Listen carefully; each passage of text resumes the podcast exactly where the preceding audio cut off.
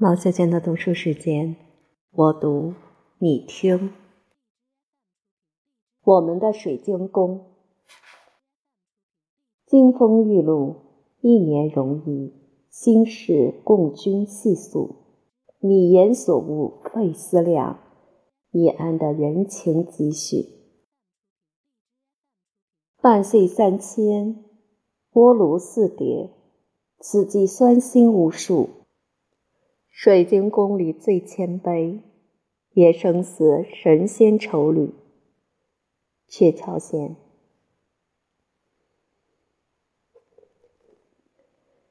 七夕结婚算来已半年了，半年中一共搬了四次家，第一二次住朋友家，第三次住亲戚家，第四次总算搬回到我服务机关的宿舍。不满四叠的一间小房子，还费了九牛二虎之力才到了手。他叹了口长长的气，说：“短短六个月，我有如长大了十岁。我体会到更多的人情，懂得了更多的世故，我也有了更大的耐心来发掘人生的真理。”旧历除夕的前一天，一清早就是大雨如注。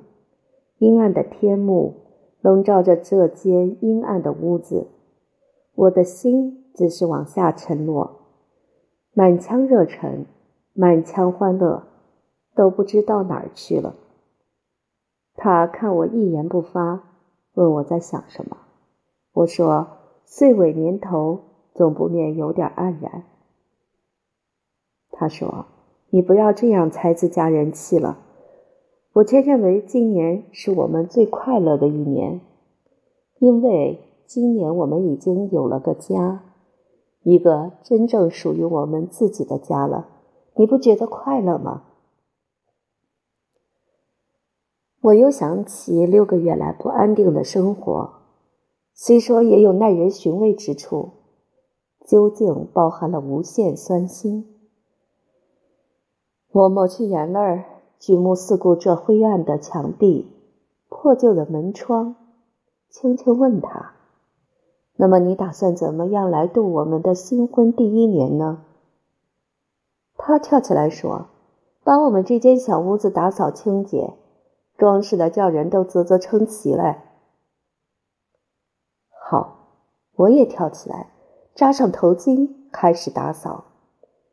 他冒了大雨出去买花纸。费了整整一天，一间小小的蜗牛壳，整个装饰的像一座美丽的水晶宫了。我比它为蜗牛壳与水晶宫，并非夸饰，确实真正的象形与写真。因为这屋子原是浴室改造，一进房门还有第二道门，再进门地面低了一级，墙壁凹进一块。在凹处有一个水龙头，因为多年失修，龙头既不能开又不能关，地面上终日积水盈盈。我们在二门上垂了一道帘子，在凹壁处也挂了一道帘子，一为遮丑，二为利用凹处堆杂物。这么一间不方不整的蜗牛壳，虽说不上庭院深深。倒也是帘幕沉沉呢。我们又在水龙头下安置了个盛露盘，大约二十四小时可以滴水盈盘，因此我们更美其名为水晶宫了。笼上了碧纱灯，挂起了名人字画，谁又说我们的屋子比不上琼楼玉宇呢？朋友们来参观的。个个都说布置的好，布置的好。他得意的问我：“怎么样？你一是容易灰心，我却认为人间没有不可改造的环境。这一座水晶宫岂不是我们智慧的产物呢？”我一扫半年来心头的阴霾，不由得笑逐颜开，与他一同去买了些年货。与他最爱吃的又油又甜的粽子年糕，我们开怀畅饮，银行高歌，深感这一间透风漏雨的陋室，却洋溢着人间无限的温情。我们的心都快乐的飘飘然了。我们再不用顾虑早出晚归、敲门打户麻烦人，再不用费许多时间精神与人寒暄闲谈，再不用吃半冷半热的便当饭，再不用……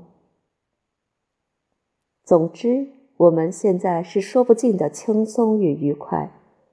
虽然我们的经济不富裕，我们的精神却因而愈为富裕。我们没有更多的欲望，只是相互依赖信托。我们一同操作，一同读书，一同于静夜挑灯，听涓涓的龙头滴水声。这人间的乐园，这温暖的家，纵是面积再小一般，也尽足以使两颗自由的心灵欢欣歌唱了。一九五一年，新政。